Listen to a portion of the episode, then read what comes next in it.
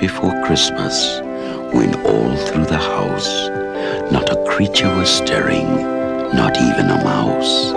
The stockings were hung by the chimney with care, in hopes that St. Nicholas soon would be there.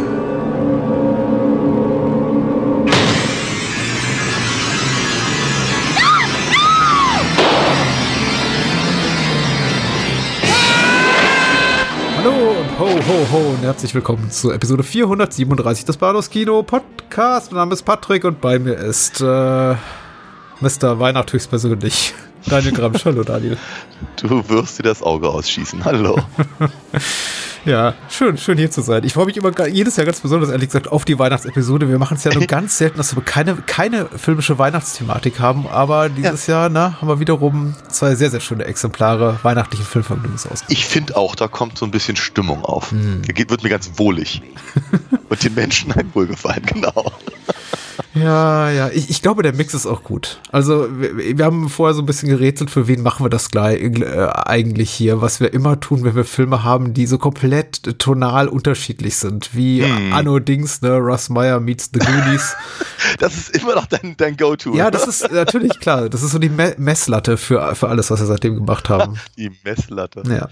ja was äh, un unglückliche Filmpaarungen betrifft. Aber ich glaube, die beiden Filme passen ganz gut zueinander und da sie eben auch in der Chronologie ihrer Erscheinung relativ nah beieinander liegen und ich glaube deswegen ja. auch so eine ähnliche Generation will heißen, unser Alter plus minus zehn Jahre ansprechen, hm. passt das schon irgendwie. Hm. Ja, ja, doch. Ich habe, ich, ich hatte auch so den Eindruck, als ich, als ich die beiden Filme zu, also sag mal, zu 50 Prozent wiedergesehen hm. und zu anderen 50 Prozent neu gesehen habe, dachte so bei mir, ja, das ist so, das ist tonal natürlich völlig unterschiedlich, aber irgendwie doch nostalgisch. Nennen wir es mal so. Und sie eint ja noch was, beziehungsweise unterscheidet sie. Äh, es sind beide persönliche Lieblingsfilmchen, möchte ich mal sagen, von uns. Ich weiß nicht, ob einer von uns den jeweiligen Film, den er sich ausgesucht hat, auf die äh, ewige, in die ewige Top 100 packen würde. Also ich kann vom, das von meinem Film verneinen. Ich, ich kann es bejahen. Ah, okay. Aber ich mag ihn sehr ja, tatsächlich. Ja, ja. Wir sprechen über Stille Nacht, Horrornacht. Ich finde einen, einen etwas dämlicheren deutschen Titel, nicht weil er unpassend wäre, sondern einfach, weil mich die Schreib Schreibweise wurmt. Als ähm, ehemaliger Student der Sprachwissenschaften ist es tatsächlich so, so ein grammatikalischer Schnitzer, das ist irgendwie, das, das geht gar nicht. Was, also was Stille Nacht. Horrorige? Nacht? Horrornacht. Ja, ich weiß, aber ja, hättest ja. du horrorige Nacht vorgeschlagen? Ich hätte entweder Horrornacht zusammengeschrieben, ein Wort, oder auch wenn es nicht ganz korrekt wäre, vielleicht ein Bindestrich, aber Horror Leerzeichen Nacht. Ah, jetzt habe ich dich. Ja, ich Stille verstehe. Nacht, Horror Nacht. Mm. Ja. Mm. Da ist äh, das Adjektiv ist schon sehr viel besser gelöst im Original, nämlich Silent Night, Deadly Night und äh, aus dem Jahr 1984. Und zum zweiten sprechen wir über äh, Fröhliche Weihnachten. Ich glaube, fast bekannter unter seinem Originaltitel A Christmas Story von Bob Clark. Genau, den wir ja auch schon ein oder zwei Mal hatten. Richtig, der, also meinen liebsten Weihnachtsfilm aller Zeiten gemacht hat, nämlich ja. Äh, Black Christmas. Ja, ja, ich, ich liebe den ja sehr und auch die, über den haben wir viel zu früh gesprochen, über den könnte ich jetzt auch schon wieder sprechen. Aber der, der, der ist ja wahn, wahnwitzig toll, finde ich den ja. Und äh, Bob Clark sowieso ein ewiger Liebling von mir, äh, trotzdem er Porkys gemacht hat. Ich wollte gerade sagen, ja, bei Porkys waren wir nicht so angetan. Ja, aber ich meine auch ein echter Erfolgsregisseur, muss man eben sagen. Also er hat wirkliche Hits gehabt, hier mit diesen drei Filmen, über die wir dann auch bislang gesprochen haben. Ich meine, äh, der, der, der Erfolg von A Christmas Story stellte sich ja, glaube ich, erst mit ein paar Jahren Verspätung ein, darüber können wir gleich noch reden, aber äh, das waren alles schon veritable auch Kassenerfolge. Hm. Nicht immer Kritikerlieblinge, aber Dazu aber gleich. Also wir, wir enden mit dem Upper und beginnen mit dem Downer. Wir ja. beginnen mit A Silent Night, Deadly Night aus dem Jahr 1984 äh, von Charles Sellier wenn der so ausgesprochen wird. Oder Salieri. Salieri. du hast den Film noch nicht gesehen, ne, sagtest du? Ja, jetzt schon, aber vorher nicht, nee. Ja. Ja, ist ganz komisch. Das, das, das, das, das Cover mit dem, mit dem ähm, beaxteten Weihnachtsmann, der aus dem verschneiten Kamin rauskommt, das sagte mir deutlich mehr als der Film selbst. Was vielleicht bedeutet, dass ich das VHS-Cover gesehen habe oder so, oder dass es äh, in, in all diesen Listen immer wieder auftauchte und dann mit diesem Cover ähm, abgebildet wurde oder irgendwas. Ich weiß es nicht. Auf jeden Fall hatte ich ehrlicherweise Ideen. Ich hatte Ideen mhm. über den Film einfach anhand des Posters, mhm. die jetzt so ehrlicherweise nicht stattfanden in dem Film, den ich gesehen habe. Aber ist auch in Ordnung. Ja, ist auch nicht ganz überraschend, dass dir das Poster bekannt ist. Ich glaube, das kennen eben viele Menschen, die den Film auch nicht gesehen haben. Das Poster, das Kinoplakat war ja auch damals Stein des Anstoßes für viele, die den Film abgekanzelt haben als äh, geschmacklos und kaum einem Film, der äh, Horrorfilm der 80er Jahre wurde zumindest von der US-amerikanischen Kritik mit so viel Argwohn und stellenweise sogar Hass äh, begegnet. Mhm. Äh, worauf, wozu ich gerne auch gleich noch zwei, drei Worte verliere. Ich glaube tatsächlich für die Produktions- und Veröffentlichungsgeschichte ist Silent Night, Deadly Night fast bekannter als für den Film selber, den, wie, wie du schon gesagt hast, wahrscheinlich viele Leute nicht gesehen haben, obwohl sie sich so vage an das Poster erinnern. Ja. Silent Night, Deadly Night wurde ja auch mittlerweile erfolgreich mimifiziert, war so, ich glaube, eines für mich der, also zumindest in meiner Wahrnehmung, eines der ersten großen YouTube-Memes mit uh, It's Garbage Day. Was wir gerne zitieren können, wenn wir jemals über das Sequel reden. Aber solche lächerlichen Szenen sind im ersten nicht zu finden, ähm, aus dem Jahr 1984. Die UFDB-Inhaltsangabe hat geschrieben, keine Ahnung, weil wir gerade die UFDB noch Inhaltsangabe, äh, äh, hier Werbung einblendet, nee, hat geschrieben Necrophile Crocodile. Sehr schön. Ein Erstling, ne? Ja, also ja, ich, und dann auch noch, auch noch so schön, ja. Ja. Äh, ja da kommt Stimmung ja, ja. auf. Äh, Billy, gespielt von Brian Wilson, also nicht der Brian Wilson offensichtlich, äh, ein anderer Brian Wilson. Ne. Ist ja so ein bisschen wie Michael Schmidt oder so, ne? Vermutlich. So ein Name, der häufiger mal auftaucht. Also Billy, Brian Wilson, wird als kleiner Junge Zeuge, wie seine Eltern von einem Weihnachtsmann verkleideten Killer auf bestialische Weise niedergemetzelt werden. Billy und sein jüngerer Bruder Ricky kommen in ein Waisenhaus. Dort wird Billy auf Grubs, aufs Gröbste misshandelt. 13 Jahre später ist er zu einem hilfsbereiten jungen Mann herangewachsen. Er nimmt einen Job in einem Spielzeugladen an. Als es erneut Heiligabend wird, soll er als Weihnachtsmann verkleidet Kindern Freude bereiten. Allmählich kehrt das schreckliche Kindheitstrauma wieder zurück und er verfällt dem Wahnsinn. Doch jetzt ist er der Killer im Weihnachtsmann-Kostüm. Äh, einigermaßen akkurat. Ich bin ganz ja. happy mit der Inhaltsangabe. Ist okay. Äh, zum Cast kann man nicht so wahnsinnig viel sagen. Robert Brian Wilson spielt die Hauptrolle als erwachsener Billy. Linnea Quigley taucht auf, natürlich legendäre Scream Queen der 80er Jahre, von uns auch schon äh, gewürdigt, unter anderem in Return of the Living Dead mhm. und vielen anderen schönen Sachen, die sie gemacht hat. Und ja, Will Hare, marginale Bekanntheit spielt hier den Opa, der zu Beginn einen kurzen Auftritt hat. Aber der Rest des Casts, also ich muss sagen, ich muss passen zu großen Teilen. Ja, man kennt sie nicht, man hat sie nie gesehen, man hat sie seitdem nie wieder gesehen. Äh, ihre, ihre, ihre Leistung ist ähm, ehrlicherweise so ein bisschen leicht und einfach überschaubar und mhm. über, zu übersehen, will ich sagen. Die einzige, die vielleicht so ein bisschen raussticht, ist noch Lillian Chauvin als mhm. Mother Superior, die ja sich wirklich die Seele aus dem Leib schauspielert, weil sie offenkundig, also entweder, entweder wollte sie gerne in einem anderen Film spielen, mhm. oder aber sie hat genau verstanden, dass äh, an, an ihrer Rolle im Prinzip der gesamte Film sich bricht und entsprechend hat sie da alles reingesteckt und ich persönlich bin ihr sehr dankbar dafür. Also ohne, ohne, ohne die Mutter Oberin wäre, wäre das alles deutlich, noch deutlich weniger gustierbar gewesen. Ah, okay. Gutierbar? Also nein, auf jeden Fall. Nee, gutierbar schon richtig. Ja, ja, ja. ja. Kigusto, glaube ich. Ja, ja, ja. Ich finde mhm. produktionshistorisch ganz interessant. Äh, filmhistorisch ist, dass es tatsächlich eine der allerersten TriStar-Produktionen war, also als TriStar noch eine unabhängige Firma war, bevor sie dann von der Konzernmutter Coca-Cola geschluckt wurde, dann eben später von Sony. Also erstmal kam Coca-Cola, dann kam Columbia, dann kam Sony, aber TriStar damals eben noch unabhängig und äh, Silent Night, Deadly Night war eine der allerersten Produktionen, ein, zwei Jahre nach der Gründung der Firma mhm. und auch gleich die kontroverseste, möchte ich gerade sagen, in der ganzen Firmengeschichte, denn der Film kam wirklich raus und war nach einer Stunde, nach einer Woche, irgendwie eine Woche später wieder verschwunden, weil es haben sich unglaublich viele Leute daran gestört, an die eben dieser Killer-Weihnachtsmann-Thematik, was überraschend ist, weil ja das Motiv nicht unbedingt neu war. Also Nein, haben wir auch äh, zumindest mal versucht, vor einigen Jahren über Christmas Evil zu sprechen, haben wir auch getan. Die Aufnahme ist leider verkackt und mittlerweile, äh, also die Folge überlebt nur so als, als Relikt mit, ähm, naja, dürftigen Inhalten. Mhm. Aber der war ja auch schon vier Jahre zuvor da. Wir hatten Tales from the Crypt, äh, eine alte Adaption. Da gab es eben auch schon eine Episode mit dem Weihnachtsmann-Killer. Das heißt, die Thematik als solche war schon da und entsprechend haben auch die Produzenten, das haben sie zumindest in retrospektiven Interviews, die sie dann in späteren Jahren gegeben haben, gesagt, ihnen war das nicht so bewusst, dass das irgendwie so, so ein Eklat darstellen würde, wenn ja. sie sagen würden, wir machen einen Weihnachtsmann-Slasher. Aber haben sie eben gemacht, haben den Film rausgebracht, wurde extrem abgekanzelt von der US-amerikanischen Kritik, also mit Worten, die mag man sich heute kaum noch ausmalen, erinnert wirklich so an die äh, Satanic Panic äh, in den USA der frühen 80er oder an die ganze Video-Nasty-Geschichte äh, in, in, in UK. Also wirklich, wirklich bösartig. Äh, ich glaube, Gene Siskel sagte on air im Fernsehen, die, die Produzenten hätten Blut an ihren Händen.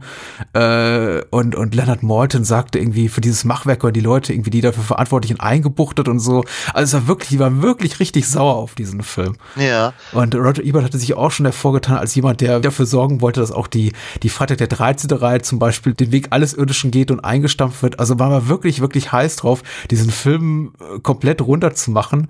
Und tatsächlich hat auch der Verleih dann äh, Konsequenzen daraus gezogen und den Film ein paar Tage nach Kinostart, ich glaube acht Tage nach Kinostart, vom Markt genommen. Man hat ihn in der Vorweihnachtszeit rausgebracht, eben nicht zu Halloween. Und das war eben dann auch nochmal extra eklig, glaube ich, für viele, dass da irgendwie Ende November, wenn sich die Leute aufs äh, Christ, Christfest freuen, dann irgendwie sowas ins Kino kommt.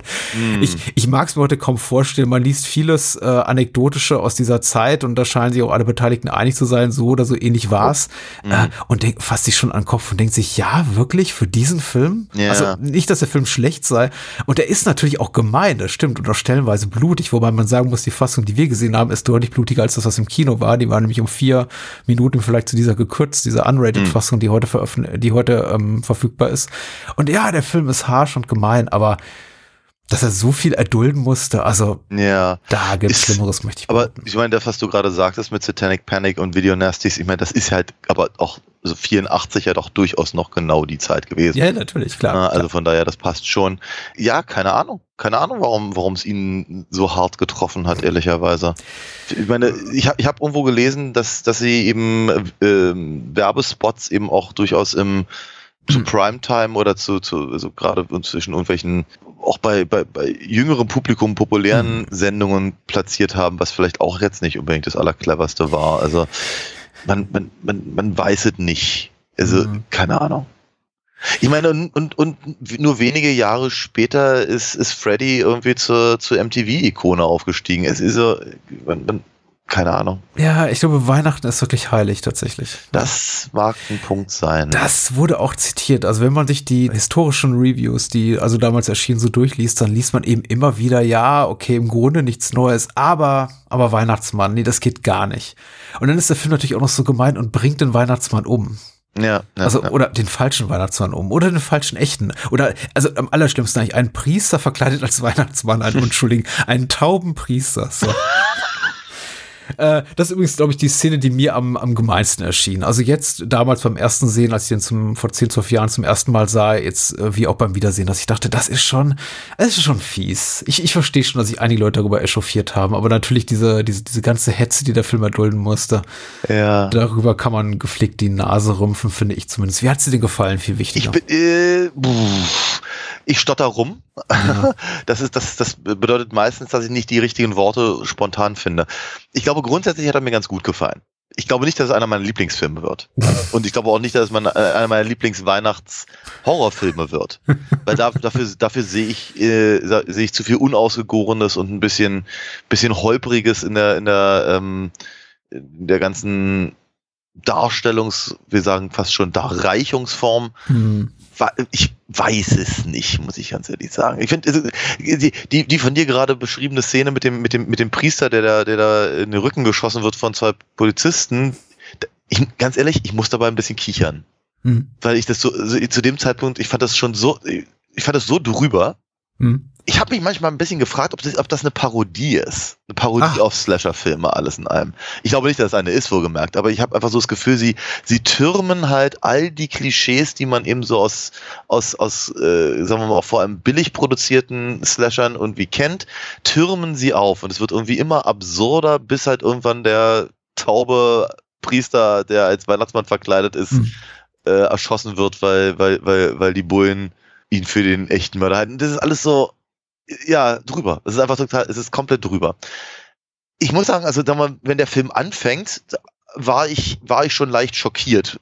Also die ersten paar, die ersten paar Minuten äh, finde ich tatsächlich die härtesten.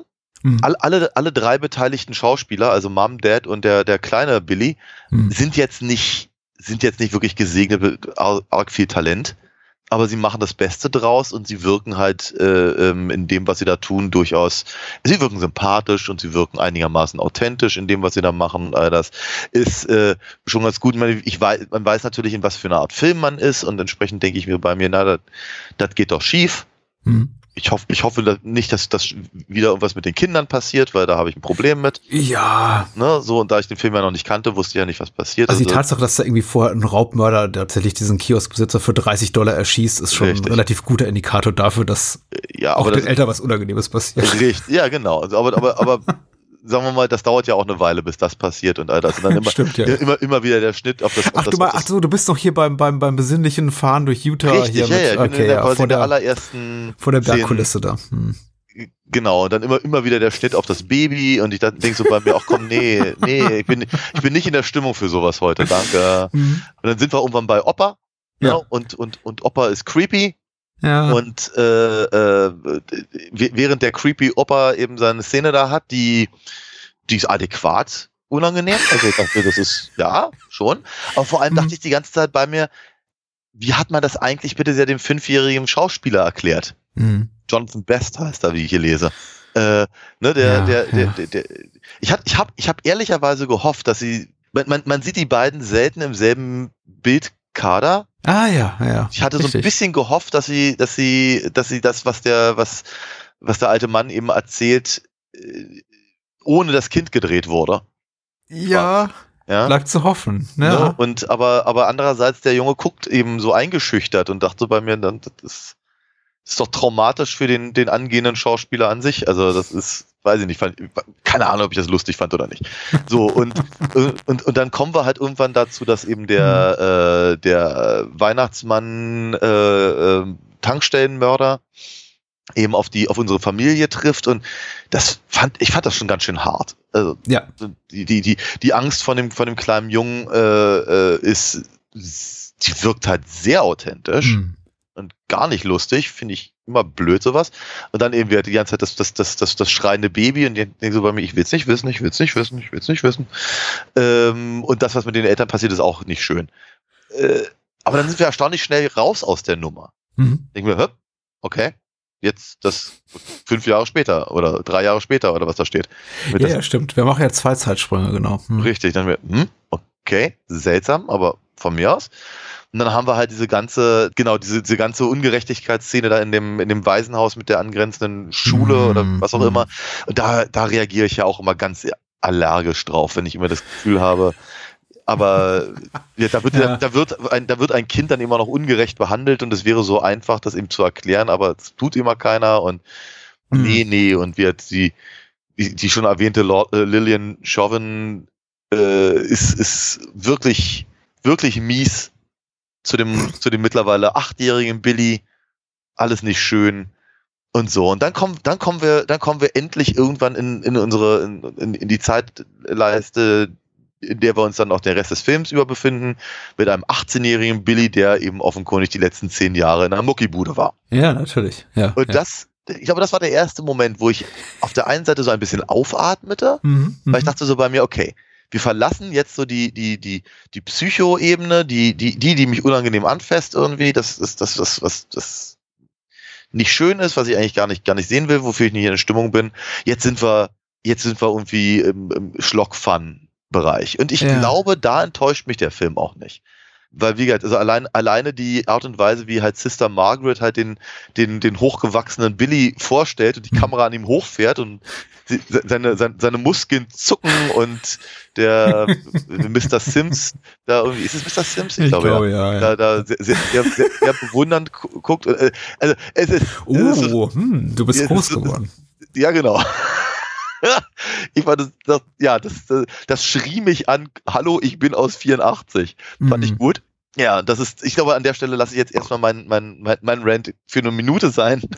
Es ist ja kein Rant, bisher hast du dich ja überwiegend lobend geäußert tatsächlich. Ich, ähm, ja, aber ich, ich möchte gerne auf zwei der Sachen, die du gesagt hast, eingehen, ne, weil ja. ähm, sie auch für mich so die, die, die, die großen Stärken und Schwächen des Films verkörpern. Erstmal denke ich auch, es dauert ein bisschen lange dafür, dass der Film eben relativ kurz ist, also mit einer Laufzeit von gut 80 Minuten, bis er so äh, zum Punkt kommt. Also wir haben relativ viel Zeit in einem Auto oder mit der Familie. Ich finde es ganz schön, da irgendwie die Berge in Utah zu sehen, auch wenn ich jetzt erst auf der HD-Veröffentlichung irgendwann gesehen habe, dass das Mad Painting ist, zumindest ah. so in einer, einer Einstellung. Weil okay. ich dachte erstmal, ja, okay, also es, es gibt eine spätere Einstellung, wo dann die Berge echt sind sind, aber in der allerersten ist es Mad Painting und äh, irgendwie auch ganz hübsch. Also man hat sich da schon Mühe gegeben.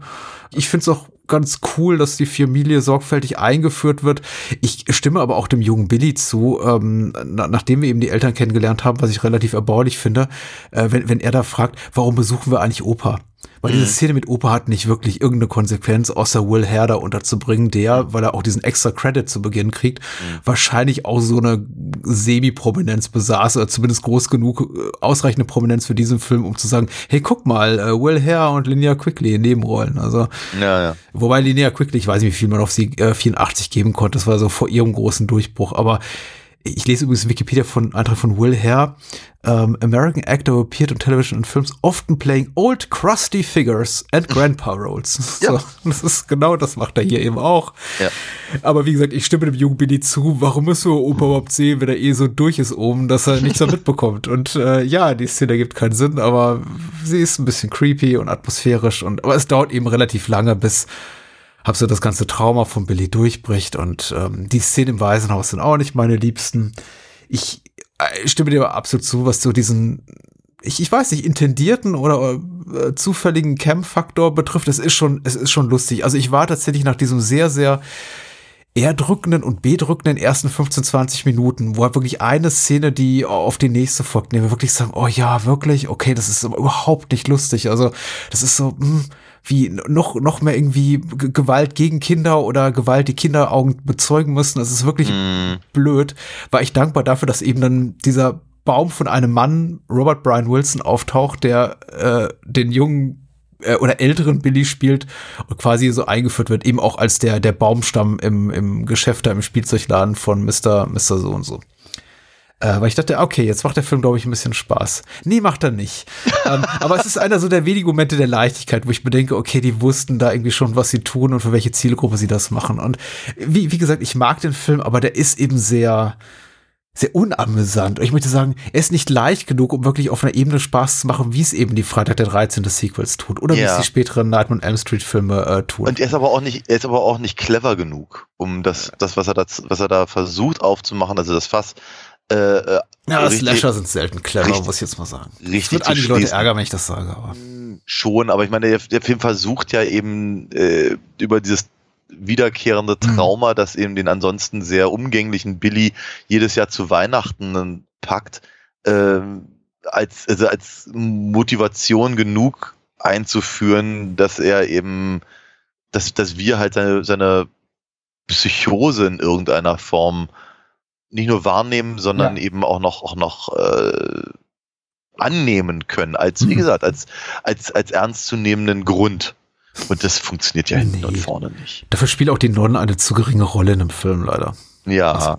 ja, ist richtig. Und, und auch, und auch der, auch der als Weihnachtsmann verkleidete Tankstellenräuber, Mörder mhm. ist ehrlicherweise da nicht, nicht Grund genug für. Und wie ich, und Robert Brian Wilson ist eben auch als Schauspieler nicht überzeugend genug, um halt diesen, dieses Trauma zu vermitteln. Also, oh, ja, ja haben, haben, haben sie ihm so ein paar Schweißperlen auf die Stirn gemalt und dann, dann darf er so ein bisschen die mit, mit, den, mit den Zähnen klappern und es ist so. Mm, also wenn du Robert Brian Wilson nicht gut findest, ich, ich freue mich drauf, wenn wir eines Tages über Silent Night Deadly Night 2 äh, sprechen und du dann irgendwie den Schauspieler siehst, der Ricky spielt im Sequel. Der ist wirklich Chefskiss, also das ist, äh, ma machen wir eines Tages, ja. Okay. Also gegen den ist Robert Brian Wilson Gold, muss ich sagen, schauspielerisch, okay. ja. Okay, okay. da freue ich mich ja jetzt schon drauf. Ja, ja, kannst du. Also, ich, du, was, was, was äh, der Billy-Schauspieler halt macht, während er eben einfach nur, nur einigermaßen gut aussehen darf und da mhm. eben in dem, in dem Spielzeugladen hantieren, das ist alles in Ordnung. Ich, da, da habe ich gar kein, gar kein größeres Problem mit ihm. Er sieht halt aus wie so ein so eine typische 80er Jahre Fresse und, und, und macht halt das, was man halt da so kennt. Mhm. Aber wie, wenn, wenn er eben das gesamte, äh, also wenn er praktisch zeitgleich das emotionale Drama seiner Figur schultern muss, Mhm. während er aber auch gleichzeitig eben äh, die gruselige Gestalt des Films sein soll, plus Mörder, kriegt er halt nicht hin. Er ist eben, er ist halt nun mal kein Anthony Perkins. Ja. Ich finde, der Film ackert sich sehr, sehr hart daran ab, den wirklich sehr, sehr zermürbenden, möchte mal sagen, erweiterten Prolog des Films, in dem wir eben die Geschichte sehen des ganz, ganz jungen äh, Billys und dann des etwas älteren, also acht Jahre alten Billys, so, so ein bisschen umzukehren in so ein total stereotypes 80er Jahre Teenie-Film, Slasher-Horror-Setting mit irgendwie dem alternden Billy, der eben lustig eingeführt wird und den kauzigen Nebenfiguren. Ja. Dann gibt's äh, so die typische Rolle des, des bulligen Jocks, der dann eben Billy fertig macht, was irgendwie nicht so wirklich passt, weil der Schauspieler, glaube ich, zwei Köpfe kleiner ist und nur Ja. halb so attraktiv. Ja. Und das irgendwie ausgerechnet er dann mit der hübschen Ladenangestellten da in die Kiste steigen darf und irgendwie nicht Billy äh, mutet sowieso schon komisch an. Also da hat man irgendwie die Rollen, glaube ich, auch so ein bisschen falsch besetzt, aber Ja, ja, ja, ja. egal, man hatte ja nicht viel Geld und nicht viel Zeit und dann gibt's eben auch noch eine sehr, sehr klischeebeladene, so musikalische Montage, wo da gespielt wird hier jetzt Always Christmas on the Warm Side of the Door, wie sie dann irgendwie den, den Laden schmücken und die Festivitäten begangen und es ist alles sehr, sehr leicht, also betont leicht und auch äh, Ansatz stellenweise sogar fast ein bisschen komödiantisch und, und äh, so alles so erwartbar. Und das, das, das mutet ganz komisch an, weil das ist, als, hätte, als hätten sie irgendwie gesagt, so, so, das war vielleicht doch alles ein bisschen harsch, ne? ein bisschen viel Mord und ein bisschen viel Trauma, so in den ersten 20 Minuten, das alles noch vor Kinderaugen. Jetzt machen wir mal so das, was das Publikum erwartet. Nur um dann wieder zurückzukehren zu den wirklich unangenehmen Sachen. Und da- das muss ich auch tatsächlich dem Film vorwerfen. Da ist er sich so ein bisschen, glaube ich, nicht ganz schlüssig darüber, was er da eigentlich will. Er packt unglaublich viele Tonalitäten, also Stimmungsumschwünge und auch Figuren in diese 80 Minuten, die immer wieder Ja. auftauchen und dann eigentlich keine nennenswerte Rolle spielen. Wie zum Beispiel dieser alternde Ermittler, der Ja. so nach 60 Minuten auftaucht und dann nur noch ein einziges Mal auftauchen darf, Ja, am Ende. um genau am, am, am Ende, um einmal die Waffe zu zücken und Ja. äh, Billy zu erschießen. Ja, ja, ja. Von dem wir aber, glaube ich, den Eindruck haben sollen, er sei sowas wie der Dr. Loomis? ja, so, so genau, so eine Dr. Loomis-Figur, ab die wir auch wiedererkennen sollen, an der wir auch, mit der wir auch so ein bisschen mitfiebern sollen. Aber er taucht eben nur ungefähr netto zwei Minuten in diesem Film auf. Ist es eben auch, und der Film ist halt, sagen wir mal, ich, ich verstehe auch, wenn, äh, deswegen ist er vielleicht, glaube ich, auch nicht so clever in meinen Augen. Ich verstehe, wenn eben Billy da äh, auf den, auf den, äh, auf seinen, was, seinen Vorgesetzten quasi da losgeht, weil der eben auch vorher doof war und, und äh, in der irregeleiteten Einschätzung der Situation eben dann auch die Dame, nach der er selber lüstet, äh, eben bei, äh, auch, auch noch mit dem, mit, mit, mit, mit dem Cutter da bearbeitet. Äh, Ah, ja. hm. Okay, na gut. Dass er dann an, weiter, weiter anfängt, seine, seine restlichen noch übrig gebliebenen von der Party äh, ähm, Kollegen zu meucheln, verstehe ich noch nicht so ganz, weil der, weil ist ja nicht so, als müsste er jetzt irgendwie ganz dringend äh, Zeugen äh, wie, be, be- beseitigen und Es so gibt einen richtig. Zusammenhang damit, dass er als Achtjähriger dieses pimpernde Pärchen beobachtet hat, heimlich, glaube ich. Das kann Das durchaus. triggert ihn irgendwie. Ja, sicherlich, aber, aber was, aber was hat, was hat denn eben sein besoffener Chef und, und, und seine, dessen, dessen Kassiererin damit zu tun? Die stehen Ja, dann wie drei Räume weiter. Also, äh, aber, aber, aber selbst das äh, gefühlter Zusammenhang. Das ist so wie, wie Alternative Facts, so gefühlte Fakten. ja, ja, ja. Aber se selbst das kann ich mir, könnte ich mir halt noch zusammenreimen. Hm. Aber spätestens, wenn er dann bei dem, bei dem, bei dem babysittenden Pärchen ankommt, Hm? verstehe es gar nicht mehr. Denke Ja. haben, wer sind denn diese Menschen? Wo kommen denn die her? Was haben denn die mit Billy zu tun? Also, und warum, warum, warum taucht er ausgerechnet bei denen auf, die halt das tun, was Babysitter im Horrorfilm immer tun? Genau, das sind eben sehr stereotype Slasher-Filmfiguren. Das finde ich eben auch so überraschend an diesem Film, dass er eben äh, plötzlich so auch, auch, auch so klischeebeladen wirkt, nachdem er eigentlich am Anfang eine Geschichte erzählt, die so überhaupt nicht klischeehaft wirkt. Zumindest Ja. nicht für das, was er eben sein will, nämlich ein eher oberflächliches äh, Horrorfilmvergnügen für ein vermeintlich äh, ju- junges Publikum. Ja. Ja, und dann kommt eben Linnea Quickly genau als äh, Denise auf der auf dem Pooltisch und lässt sich da begrapschen und zeigt, was sie eben hat, was eben Linnea Quickly meistens tut, wenn sie in solchen Filmen auftritt. Und das ist eben, ja, ich, ich habe mich nicht daran gestört. Ich, ich finde, sie, sie spielt das gut genug. Also Miss Quickly, ich bin sowieso eigentlich ein mittelgroßer Fan von ihr. Ich mag auch, dass sie das kleine Mädchen äh, wegschickt mit irgendeiner blöden Entschuldigung und die hm. natürlich so, ist Hunter schon da? Hau ab. und es ist, sagen wir mal so, wenn die beiden hier sterben, Denise und ich glaube, Tommy heißt ihr, ihr Freund hier, die, glaube ich, beide Teenager spielen sollen, aber eben aussehen auch wie beide so um die 30. Mhm. Also wenn die beiden dann umgebracht werden von Billy, dann hat das schon, bereitet das mir eine gewisse Genugtuung. Wobei ich ihm auch sagen muss, mal ganz kritisch kommentiert, die weiblichen Figuren, die weiblichen Opfer sterben deutlich grausamere Tode in ja. diesem Film als die männlichen Opfer. Ist mir diesmal aufgefallen. Weil also so, die, diese, diese, ja. diese Geweihnummer ist, ja. Äh, die, ist, die ist unangenehm. Da das war nicht viel von übrig in der Kinofassung damals. Ah, okay. Aber äh, gar nicht schlecht getrickst, muss ich sagen. Nee, ne? Hab schon, hab schon schlechtere äh, Effekte gesehen dieser Art. Von daher äh, doch gut ab an der Stelle. E, du, die Szene an sich funktioniert ja auch gut. Warte, so im Vakuum. Ne? Also, mhm. das, ne, wir sind jetzt in einem Horrorfilm, da ist ein Babysitter-Pärchen, die machen rum, mhm. das Kind wird weggeschickt, dann kommt dann ein, ein mörderischer Weihnachtsmann, bringt die beiden auf sehr grafische Art und Weise um. Mhm. Dann gibt's noch eine, noch, eine, noch eine sehr, sehr gruselige Szene mit dem, mit dem wo, wo, wo wir als Zuschauer äh, befürchten müssen, dass, dass er das kleine Mädchen auch noch umbringt. Ach ja, wo, wo Cindy das blutige Tapeziermesser in die Hand drückt. Ja, sehr, sehr, sehr, sehr, das ist sehr sarkastisch. äh, hat mir aber gefallen, weil auch das Mädchen das so großartig spielt und also das ist diese, dann, dann schlurft er halt raus mit der mit der mit der Axt im Anschlag. Äh, ist, ist super. Ist super. diese Szene ist toll. Die für sich alleine genommen ist funktioniert diese Szene ganz hervorragend. Wenn du, wenn du mir diese Szene, nur diese Szene gezeigt hättest und gesagt hättest, der mhm. gesamte Film ist toll, ich hätte dir geglaubt. Hm. Sagen wir mal, wie gesagt, die ersten 20 Minuten, die ganze Vorgeschichte, Geschichte, da äh, habe ich eben ja auch durchaus sehr, da habe ich ja persönlich emotional darauf reagiert, weil's, hm. weil weil ich es unangenehm fand, weil ich weil ich es gemein fand, weil ich es nicht richtig fand und weil ich eben vor allem Gewalt gegen Kinder eben einfach nicht sehen mag. So und ähm, wenn der Film dann eben ans Eingemachte geht und sagt, jetzt, jetzt dreht Billy durch, jetzt hm. kriegt, kriegt ihn sein Trauma, weil er muss den Weihnachtsmann spielen. Das, was er so hasst, wofür er so Angst hat. Jetzt muss er eben tatsächlich Kinder auf den Schoß nehmen und fragen, was er sich gerne wünschen würden mhm. und so. Und jetzt dreht er durch, jetzt ist er, ist er, ist er fertig mit der Welt. Da hört der Film eben auf, das zu sein, was er vorher mir als eben Zuschauer, der nicht kannte, vorher versprochen hat. Mhm. Und er wird mir äh, einfach ehrlicherweise wirklich ein bisschen zu doof. Und er ist eben nicht ja. genug gespielt dafür. Es gibt eben wieder ein paar Szenen, die sind da noch sehr, sehr gut. Es gibt ein paar Einfälle, die sind echt perfide, wie der erschossene Pfarrer oder das Geweih und äh, oder eben das, das blutige äh, Tapeziermesser da. Und, und, und, und diese Szenen, diese kleinen Vignetten, diese, diese Mini-Geschichten, die funktionieren ja auch alle, aber ich finde, sie funktionieren nicht, wenn man sie zusammennimmt. Ja weil dafür eben die Schauspieler nicht gut genug sind. Dafür ist eben das Skript, glaube ich, auch nicht dicht genug. Äh, die hm. ganze Prämisse ist nicht nachvollziehbar genug.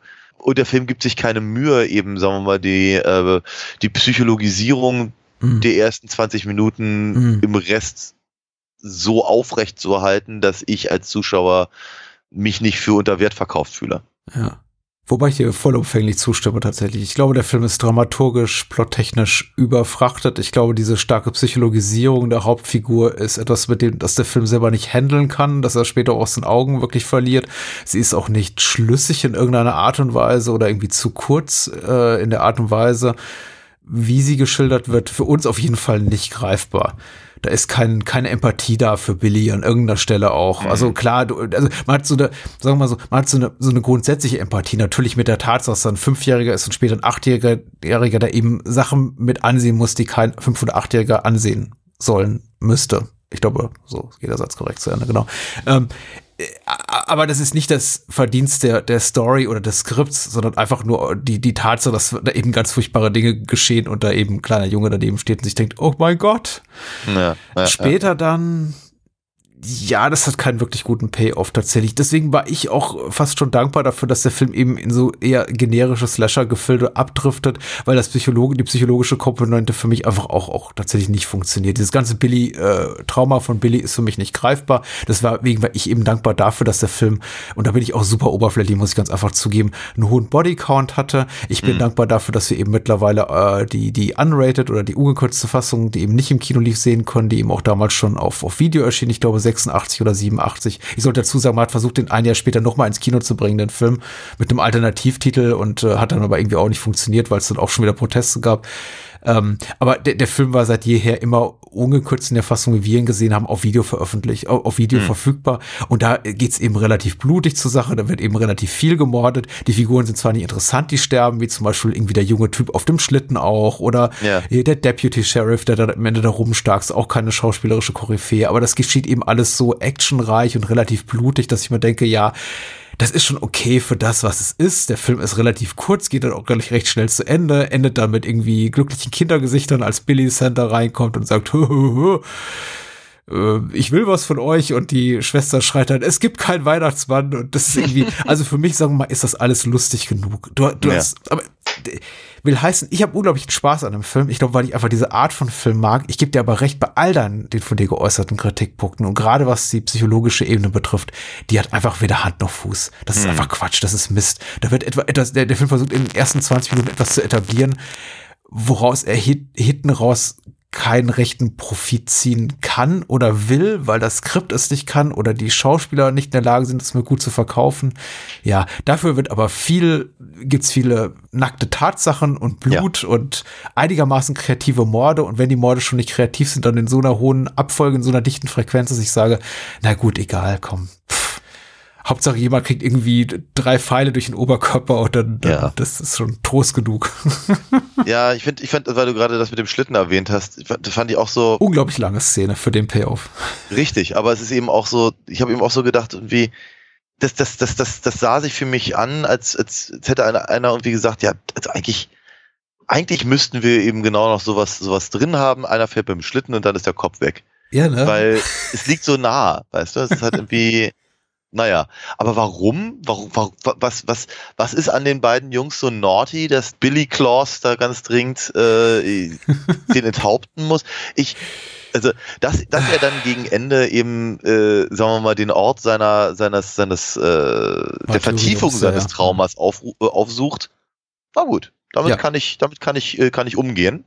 Wiederum, ja, Mother Superior spielt für die nächste Oscar-Nominierung. Und scheißegal, was im Skript steht, aber sie, sie delivered. Und äh, ja, das ist. Äh, tja, gut. Aber auch dafür bin ich ja wieder da. Auch das, das, das, da, da hatte ich dann auch wieder Spaß dran, weil es eben, ja, es ist, es ist überkandidelt. Du, ja, wie, wie gesagt, ich sage es auch gerne, gerne nochmal und zum letzten Mal, das ist ja. psychologisch ist das, das, das, besitzt wieder irgendeine Schlüssigkeit, erzählerisch noch psychologisch ist das in irgendeiner Art und Weise gerechtfertigt, was er da tut, weil du hast ja recht, das steht im brutalen Kontrast von, zu dem, was wir zuvor sehen, wo er einen konkreten Anlass hat, also beziehungsweise wir kriegen den gezeigt, nämlich hier dieser eine Jog vergeht sich an der, an der netten Kollegin und deswegen muss er eben sterben und bei ja. der Gelegenheit bringe ich sie eben dann auch gleich noch um und alle anderen in diesem Laden. Also sagen wir mal so, es gibt einen Wagen, aber doch konkret ausreichend konkreten Anlass, damit Billy das tut, was er tut, wohingegen mhm. man, man das Gefühl hat, eben bei seinen späteren Morden gibt es keinen konkreten Anlass wirklich. Der, der begeht die Morde einfach nur, weil er gerade eben zufällig da ist. Ja. Und das macht es eben dann eben auch so ein bisschen schade tatsächlich und, und, und beliebig. beliebig ja. Und ja, ja, ja. man, man, ich glaube, ich, ich weiß nicht, ob man darauf hofft, aber man erwartet es eben, weil man auch entsprechend konditioniert ist durch vergleichbare Stoffe, dass er sich irgendwann an irgendeinem Punkt an den Menschen rächt, die ihn zu dem gemacht haben, was er ist. Ja, genau. Und der kommt aber einfach nicht. Naja, aber er, will, er, er will ja, er will, aber er ja. will ja kommen. Er Deswegen will, geht er ja zu der, zu der, zur Mutter Ober. Ja, dafür nimmt er aber einige ganz schön weite Umwege, muss man das sagen. Das ist richtig. Also durch einen dunklen Wald und äh, hängt da irgendwie bei Jungs. Die, wie gesagt, die Schlittenszene dauert ewig. Ja. Was macht er da? Wartet er die ganze Zeit hinter der Tanne? Also auf seinen Einsatz? Oder? Weil die quatschen da rum und dann wird ein Bierchen geöffnet und ach, hier hast du die gesehen, ho, pralle Möpse und so weiter. Und zehn Minuten später ist halt der Kopf ab. Was wie gesagt, das ist eine gute Punchline für die Szene, aber die Szene ist ungefähr sieben Minuten zu lang. Ja, und, und, und aber der, der, der Film macht aber eben, weil er ist, er ist so klischeebeladen, dass er auch wirklich jedes Mal, ob es dazu passt oder nicht, immer genau auf die Punchline, um das Wort auch aufzugreifen, äh, geht, die man dreimal gegen den Wind riecht. Ja, natürlich. Wie eben zum Beispiel die Tatsache, dass eben am Ende Ricky dann naughty sagt. Ja. Ja, natürlich sagt er das. Das ist genau dasselbe wie, wie, wie, wie, wieso irgendwie, keine Ahnung, das Monster am Ende nochmal aufsteht und, Mhm. und äh, die, die, die Tür zum, zum, zum, zum Dachboden sich nochmal öffnet oder Licht angeht im, im, im Pappmaché-Modell von, Ja. von der Elm Street oder was auch immer. Das ist halt so, das ist, ja, Aber- Jetzt mal irgendwie tief in uns reingeblickt. Also für mich funktioniert der Film ja ganz gut, aber wieso funktioniert für dich hier das Formelhafte nicht so? Weil du weißt ja, mit was für einem Film du hier das zu tun hast. Also eigentlich müsstest du doch sagen, ja klar, es ist erwartbar, aber das ist eben auch genau das, was Ja. ich zu erwarten bekomme. Und trotzdem sagst du, hm, ich finde ich find die Frage richtig, richtig gut. Aber ich kann sie dir nicht beantworten. vielleicht, weil der Film in den ersten 15, 20 Minuten äh, mehr sein will als nur der Vielleicht, ja. Generische S- Slasher-Film. wür- würde, würde sich für mich gut anhören Mhm. als, als, als, als Lösung, aber ich weiß es nicht. Vielleicht, vielleicht, weil mich, vielleicht, weil mich all das Formelhafte einfach nicht überzeugt. Hm. Weil ich habe ich hab ja gar kein großes Problem mit Klischees und mit, mit äh, äh, Genrekonvention und all dem, aber es ist halt nicht überzeugend für mich.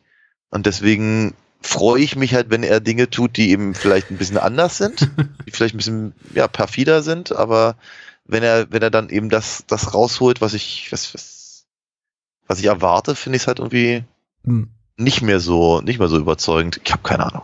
Ich weiß es wirklich nicht.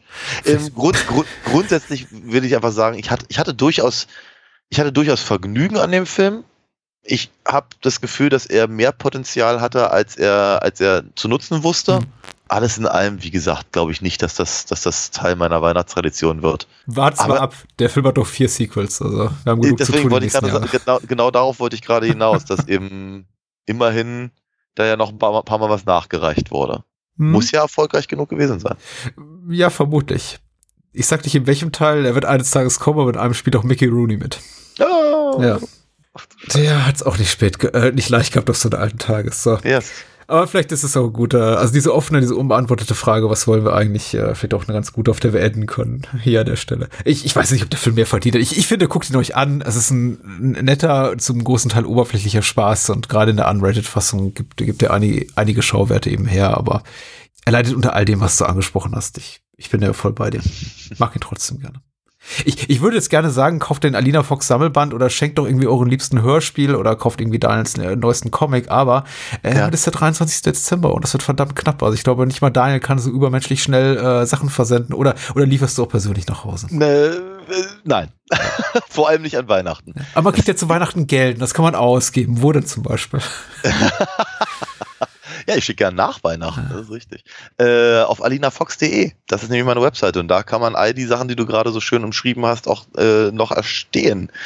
Wie gesagt, in diesem Jahr wird es dann vermutlich nichts mehr, aber Anfang nächsten Jahres ist ja auch immer noch ein guter Grund. Wir an der Stelle auf jeden Fall nochmal ganz kurz die, die, die Chance nutzen, auch, äh, um auch nochmal dem Rainer zu danken, der das eben natürlich geschafft hat, eben pünktlich noch zu bestellen. Ich, freu- ich freue mich immer über die Un- Unterstützung, vor allem wenn es von so lieben Hörern und Lesern äh, ist, die man, die man dann eben auch kennt über, über Twitter. Der, der, der liebe Captain Orwell ist Rainer, Rainer ist so einer unserer absoluten Hardcore-Fans. Ich, bin auch- ich bin auch sehr dankbar dafür, dass er noch ein Exemplar Columbo Columbo bestellt hat letzte Woche. sehr cool.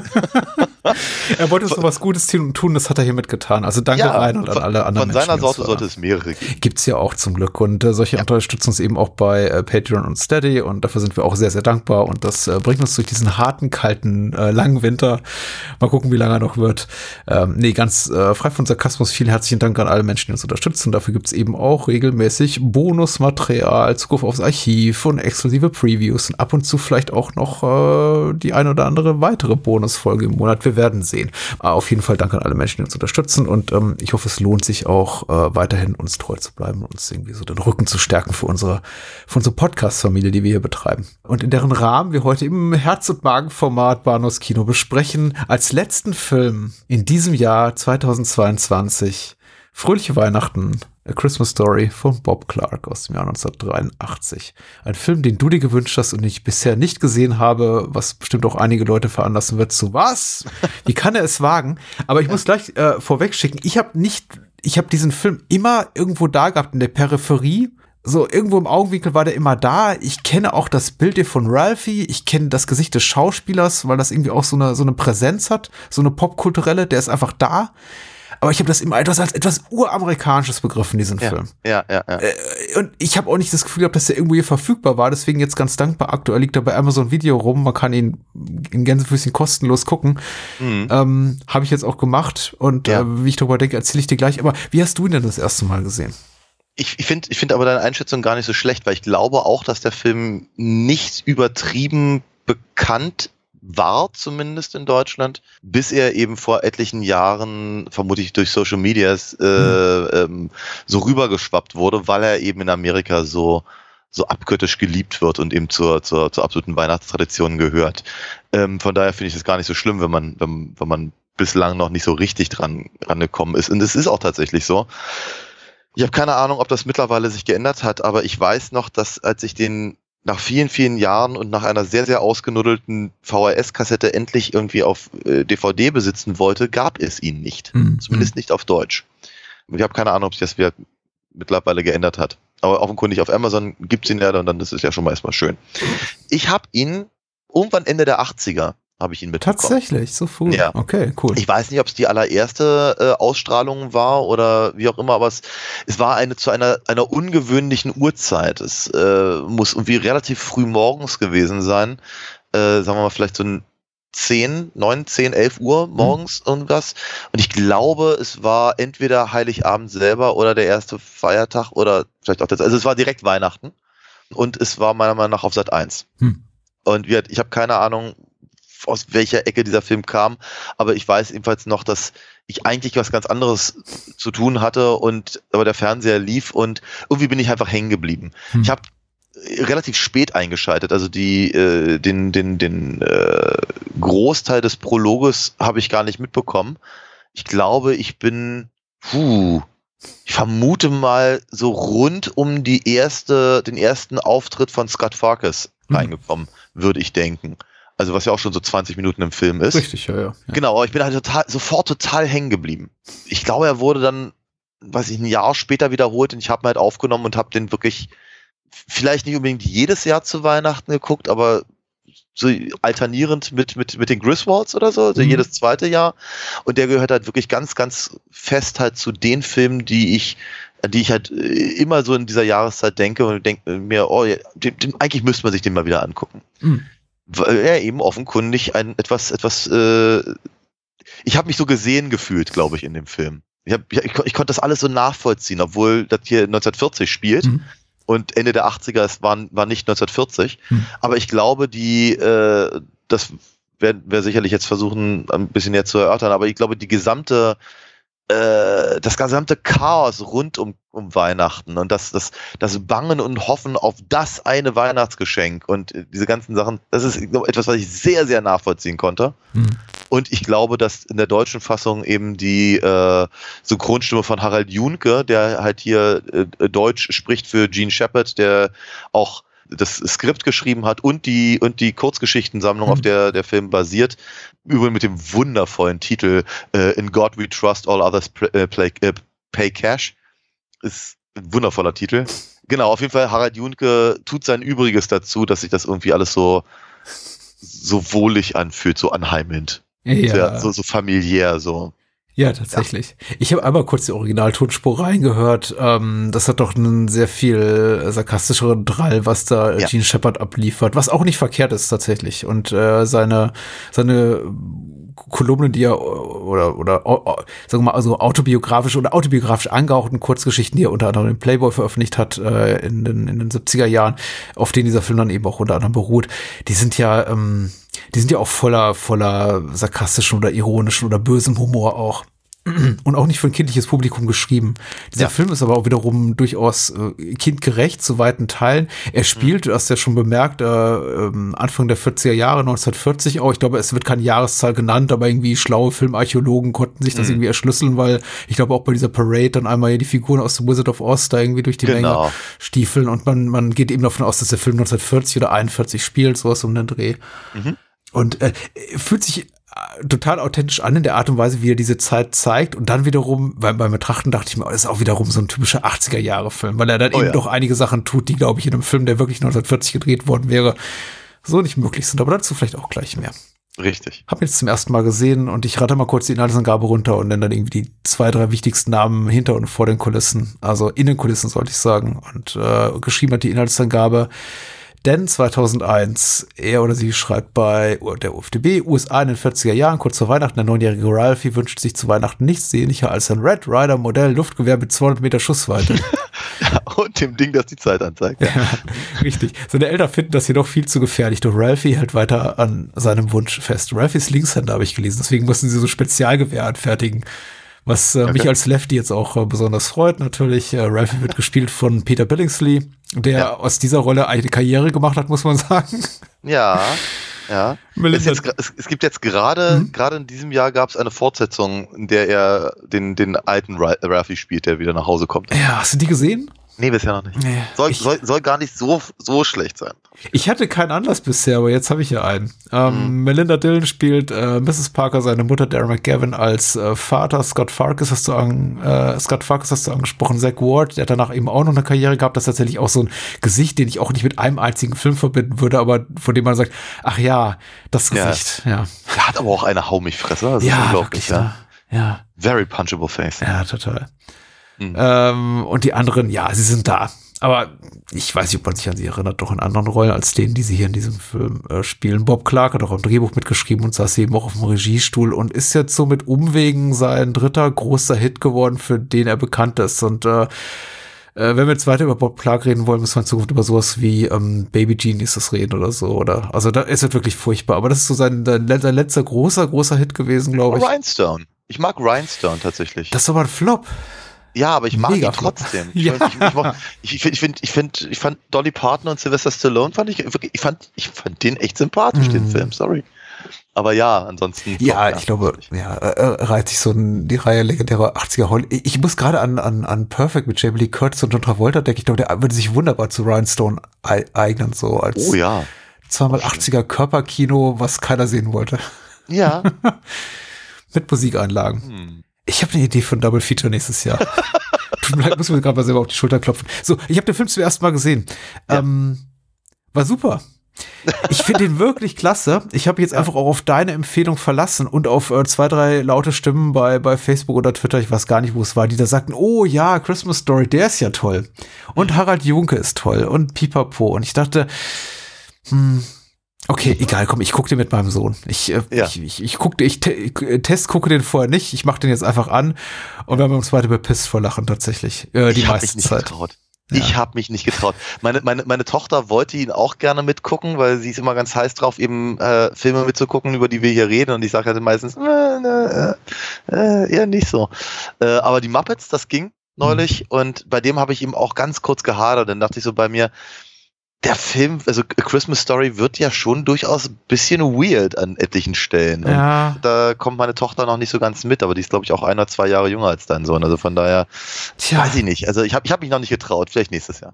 Wir haben es jetzt eben einfach gemacht und ich kann auch nicht sagen, ob sie ihm wirklich so gut gefallen hat wie mir tatsächlich. Er hat tatsächlich, ich, ich glaube, es gab häufiger diese Momente äh, der, der Fremdscham bei ihm, dass er eben sagte, warum tun die das? Warum macht er das? Oh Gott, ob er damit davonkommt? Oh nein, jetzt ist er irgendwie vor allem dann eben, wo das passiert, was ihm je, was was äh, Ralphie von allen angedroht wird, nämlich irgendwie, er wird sich dann Auge ausschießen. Ja, genau. Also als das dann passiert, äh, war, war schon so, oh nein, ah, das hat ihn doch sehr mitgenommen. Und ähm, ja, er war ja. dann aber auch wiederum ganz happy, weil der Film ist sehr gut darin, all diese ähm, dramatischen Spitzen sehr, sehr schnell aufzulösen. Also das ja. basiert ja auf einer Reihe von Kurzgeschichten und dadurch ist es eben extrem episodisch erzählt und das heißt, ja. keine Bedrohung hält wirklich lange an. Es passieren unangenehme Dinge, aber die mhm. sind in der Regel relativ schnell werden die aufgelöst. Ja. Und natürlich ganz toll fand er den fluchenden Vater, weil ich meine, weißt du, ich, ich weiß doch, was sie den ganzen Tag auf dem Schulhof reden. Die reden, die sagen da Dinge, von denen will ich gar nichts wissen. Und er fand das so toll, mal einen Kinderfilm zu sehen, in denen mhm. einfach Menschen Scheiße sagen. Ja. Er sagte, ah, cool, die sagen Scheiße, die sagen Scheiße. Oh. Und das hat ihn irgendwie so gefreut. Also, das, ist, das, das fand er gut. Und aber ja. er, er, was er nicht verstanden hat, war, glaube ich, so die Dramatik ja. dessen, weil das eben in den 40er Jahren spielt, weil er sagte, na ja, die reagieren aber doch etwas übertrieben darauf, weil das ist ja auch normal, dass ein 8, 9, 10-jähriger Junge mal Scheiße sagt. Und ich sagte, ja, ja, aber nicht 1940. Aber das ist natürlich, also so weit kann er nicht abstrahieren, weil ich meine, 1940, das war gut 70 Ja. Jahre vor seiner Geburt. Das ist für ihn Ancient History. Das ist, als wenn man uns über die irgendwie das viktorianische Zeitalter erzählt. Also, Ja, natürlich. Ja, ja, klar. Ja, sicherlich. Aber wie gesagt, toller Film. Mein, mein so, summa summarum, mein Gesamturteil. Ich habe echt eine Menge Spaß gehabt mit dem Film. Das freut sehr, mich sehr auch, hübsch, sehr, sehr süß. Da, da, da, fall, da fallen mir Red Rider große Steine vom Herzen. Das ist, äh, ich glaube, weil ich halt erst äh, spät reingekommen bin, also wieder 20 Minuten nachdem der Film lief, ähm, machen mir die ersten 20 Minuten immer ein bisschen Kopfschmerzen. Mhm. weil äh, ich noch nicht so drauf eingestellt bin. Also was ich, wenn die erste, die erste Fantasie äh, von, von, von Ralphie kommt und die und die Gangster da, äh, äh, wie, wie, wie die, wie die Panzerknacker höchstpersönlich irgendwie cartoonesk halt über, über den Zaun springen und all das. Ja, ich undercranked und dann mit, äh, mit diesen Xen auf den Augen. Richtig, die- das ist- sind. Ja. denke ich immer so bei, bei mir, uh, ha. Mm, Ja, ist weird. Ja. Ja, aber äh, ich meine, seine, seine späteren Fantasien sind, ich weiß nicht, ob die weniger weird sind, aber sind, aber äh, irgendwie habe ich mich dann schon längst mehr drauf eingelassen und all das. Ich finde aber, der Film macht eben so viele Sachen so, so unglaublich richtig und so nachvollziehbar. Vielleicht bin das, ist das eine persönliche Sache, aber ich kann das alles so gut nachvollziehen. Dieses, dieses Tagträumen, dieses, dieses, dieses, die ganze Zeit an einem, an einem, vor allem halt auch Weihnachtsgeschenk hängen und äh, wie, wie halt diese, diese, dieses Gefühl, dieses vorweihnachtliche Gefühl, du musst zur Schule gehen, aber du weißt eigentlich, in drei Wochen interessiert es auch niemand mehr und dann ist der Weihnachtsbaum das Wichtigste. Äh, aber irgendwie musst du trotzdem da jeden Tag hin und es ist jeden Tag das Gleiche und, ähm, und, und, und all diese Sachen und auch eben von, von, von dem Bully halt irgendwie verfolgt werden, Mhm. was dann fast, fast schon zum Ritual wird und eigentlich belanglos wird und all diese ganzen Sachen. Äh, das, ich kann das halt alles so schön aus meiner eigenen Kindheit nachvollziehen. Ja. Äh, diese, diese dysfunktionale Familie, die aber trotzdem ja irgendwie zusammenhält auf eine ganz komische Art und Mhm. Weise Mhm. und liegen mir alle so am Herzen.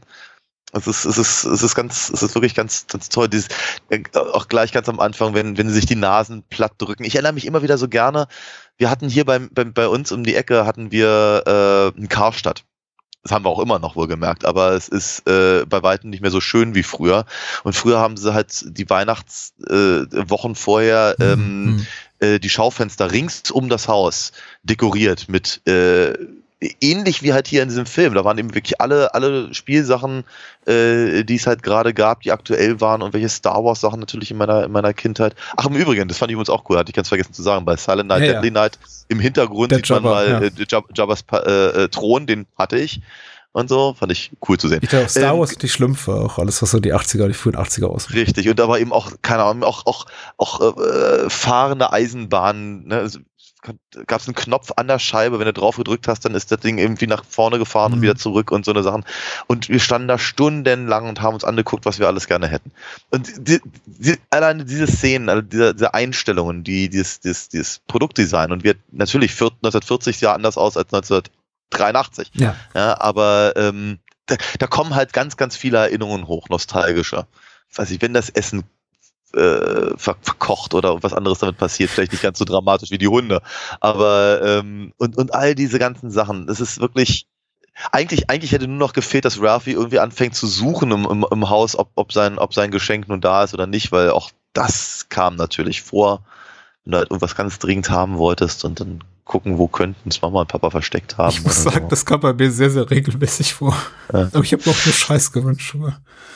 Ja. Ja, wie gesagt, das ist halt, ich finde, Gene Shepard und Bob Clark haben halt einfach das, äh, gut geschafft, die, die, das Innenleben eines, Mhm. eines, eines, eines kleinen Jungen kurz vor Weihnachten generationsübergreifend einfach auf den Punkt zu bringen. Ich finde auch, es ist eine herausragende Leistung des Films, wie gut er das schafft. Und der Film ist sehr, sehr episodisch und ich finde auch nicht alle Episoden, also das möchte ich auch gleich, gleich mitschicken, weil Ja, sonst könnte der Eindruck entstehen, der, der Film sei frei von jeder äh, Möglichkeit, den irgendwie auch kritisch zu betrachten. Das ist er nicht. Also es gab, gab auch durchaus Momente, von denen ich dachte, naja, die gefallen mir eben weniger gut, das interessiert klar. mich jetzt einfach weniger. Der Film ist eben Mhm. sehr episodenhaft angelegt, das bringt es aber eben auch mit sich, dass irgendwie alle zehn Minuten quasi oder alle 10, 15 Minuten ein neuer, neuer Handlungsstrang beginnt und man sich eben damit auch wieder arrangieren muss und ich mir hier und da auch schon sagte, naja gut, da gefiel mir aber das, was ich zuvor gesehen habe, besser. Aber alles in allem, also ich sage mal so, die, die Rechnung am Ende des Tages geht auf. Das ist auf jeden Fall eine Plussumme, die dann am Ende rauskommt und ich hatte äh, alles in allem Spaß. Es, ähm, aber ja, irgendwie abseits von allem Erzählerischen. Ich, ich glaube auch, der, ich, ich fühle mich als Kind entdeckt oder erkannt und respektiert auch. Und ich ja. glaube, das ging jetzt meinem Sohn, ohne dass ich ihn jetzt dazu ausgequetscht habe, weil das tue ich nicht. Ich möchte das auch alles nicht übermäßig psychologisieren. Also wenn wir gemeinsam einen Film gucken, auch mal für einen Podcast, dann sage ich nicht danach, und wie hat es dir gefallen? Was hat dir besonders gut gefallen? Hast du dir irgendwie abgeholt gefühlt? Glaubst du, Kinder sind wirklich so? Und pipapo, nee, nee. Wenn der sagt, war cool und steht auf und geht in sein Zimmer, das ist für mich total okay. Und, und, so, und so war das eben. Hat ihm gefallen. Ähm, ich glaube aber auch, er, er fühlt sich da ganz gut erkannt, weil eben auch in dem, es ist total okay in einem Film, wenn Kinder Streiche spielen und dafür eben nicht bestraft mhm. werden. Oder ja. irgendwie auch, auch Dummheit machen und eben nicht dafür dann, dann, dann bluten müssen.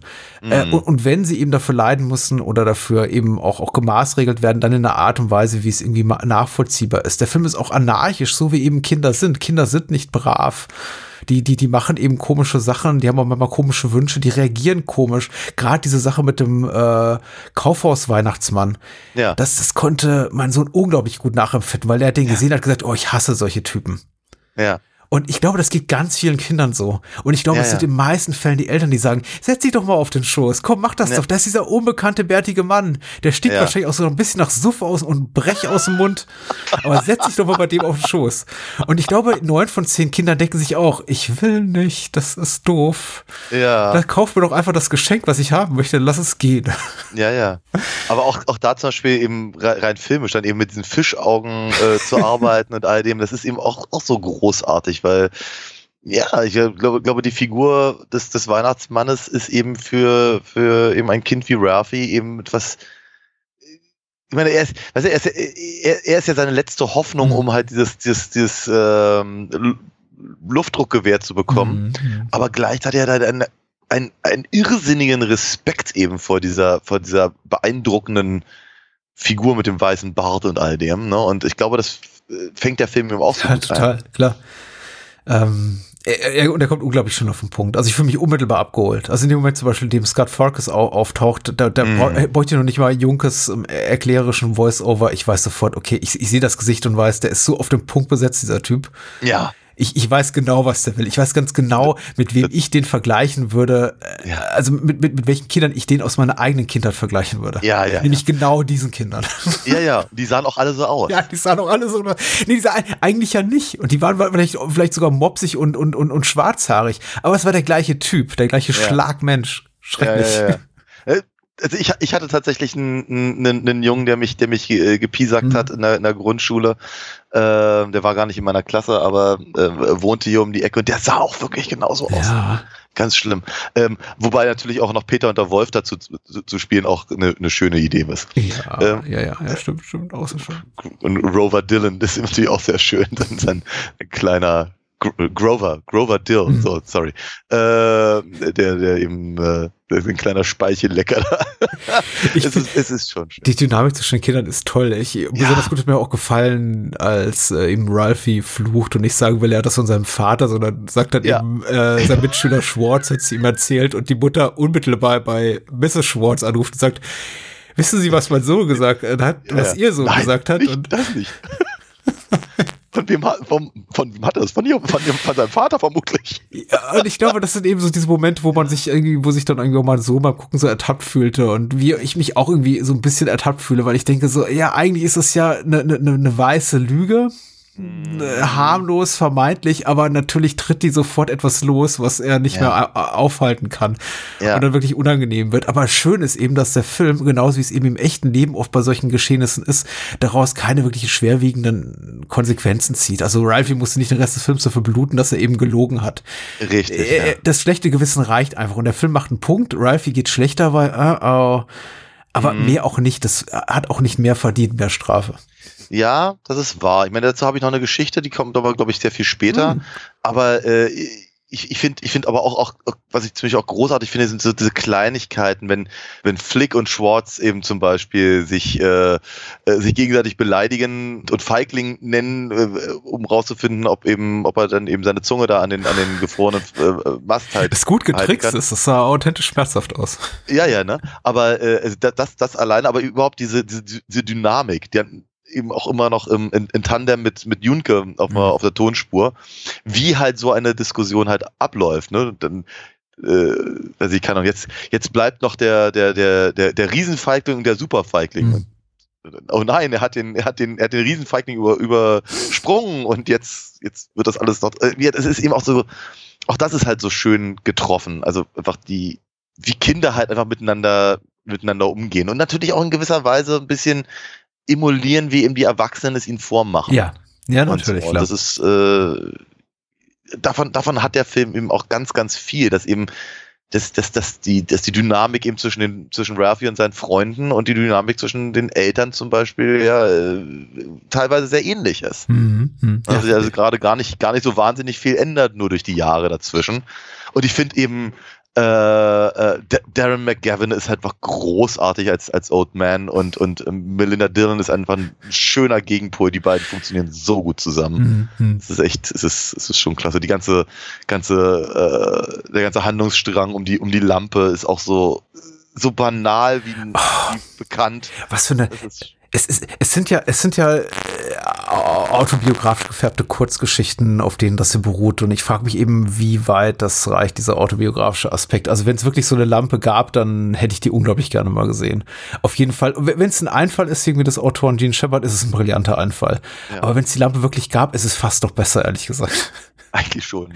Weil, also ich meine, dieses, es gibt kaum ein geschmackloseres Ding.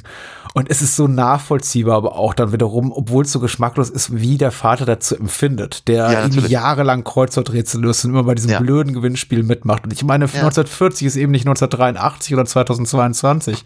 Ja. Das ist eben ein unglaubliches Ding. Er zieht das in der Nachbarschaft rum, schon wieder mhm. alles gelöst, schon wieder nichts gewonnen und mhm. einfach auch dieser, also ich, wir reden, ich meine, psychologisch fällt heute Abend sehr, sehr häufig, äh, vor allem im, in einem kritischen Kontext, von wegen psychologisch nicht nachvollziehbar. In dem Fall verstehe ich komplett die Psychologie dahinter, dass er eben sagt, wahrscheinlich, oder denkt oder fühlt, das ist ein echtes Scheißgeschenk, aber ich muss das jetzt ins Fenster stellen. Klar. Weil ich bin das auch nicht nur mir, sondern auch der Nachbarschaft schuldig, weil ich habe ja, jetzt, ja. hab denen alle jetzt jahrelang erzählt, dass ich dieses Geschenk, dieses, dieses, diesen Preis gewinnen möchte. Ja, ja, ja, klar. Und jetzt hat er den Hauptgewinn, natürlich. Es geht gar nicht um die Lampe, sondern einfach um den. Die Tatsache, schrecklichste Lampe, die man sich so vorstellen kann. Ja, aber wo, wobei es auch immer sehr knuffig ist, wie Ralphie halt ständig da rumfummelt. Und relativ unkommentiert, immer so am, am Seiten, äh, wenn man am Bildrand. Mm, ist schon, ist schon schön. Aber auch das, auch die, die Diskussionsebene halt um die Lampe mm. von, von Mr. und Mrs. Parker ist eben auch so schön, weil es eigentlich nie, nie an den Punkt kommt, an den du gerade beschrieben hast, obwohl er eigentlich das Erste ist, an das man denken sollte. Aber es geht letztendlich halt wirklich dann nur um die, um den, den, den Sexismus dieser Lampe und die Blindheit vom Alten. Und es ist, ja. Ma, meine Vermutung ist, dass er heimlich froh war, dass die Lampe irgendwann kaputt wirklich? ist. Wirklich? Äh, Mittlerweile kann man so ein Ding kaufen, wohlgemerkt. Ja, natürlich kann man das. Natürlich kann man das. ich habe sofort, nachdem ich den Film geguckt habe, Impuls verspürt, Menschen, die den Film nicht gesehen haben. Ich habe den wirklich, ich bin damit relativ viel hausieren gegangen mit dem Film jetzt in den Tagen, seitdem ich ihn gesehen habe, unter anderem eben auch bei meiner lieben Frau und ich habe eben Jennifer erzählt, ja, hier und da und das ist so lustig und habe eben auch von die, die, die Szene quasi ihr nachgespielt, wo Ralph diese Fantasie hat, wie er seine Klassenlehre beeindruckt mit irgendwie dieser, dieser tollen ja. Klassenarbeit und so.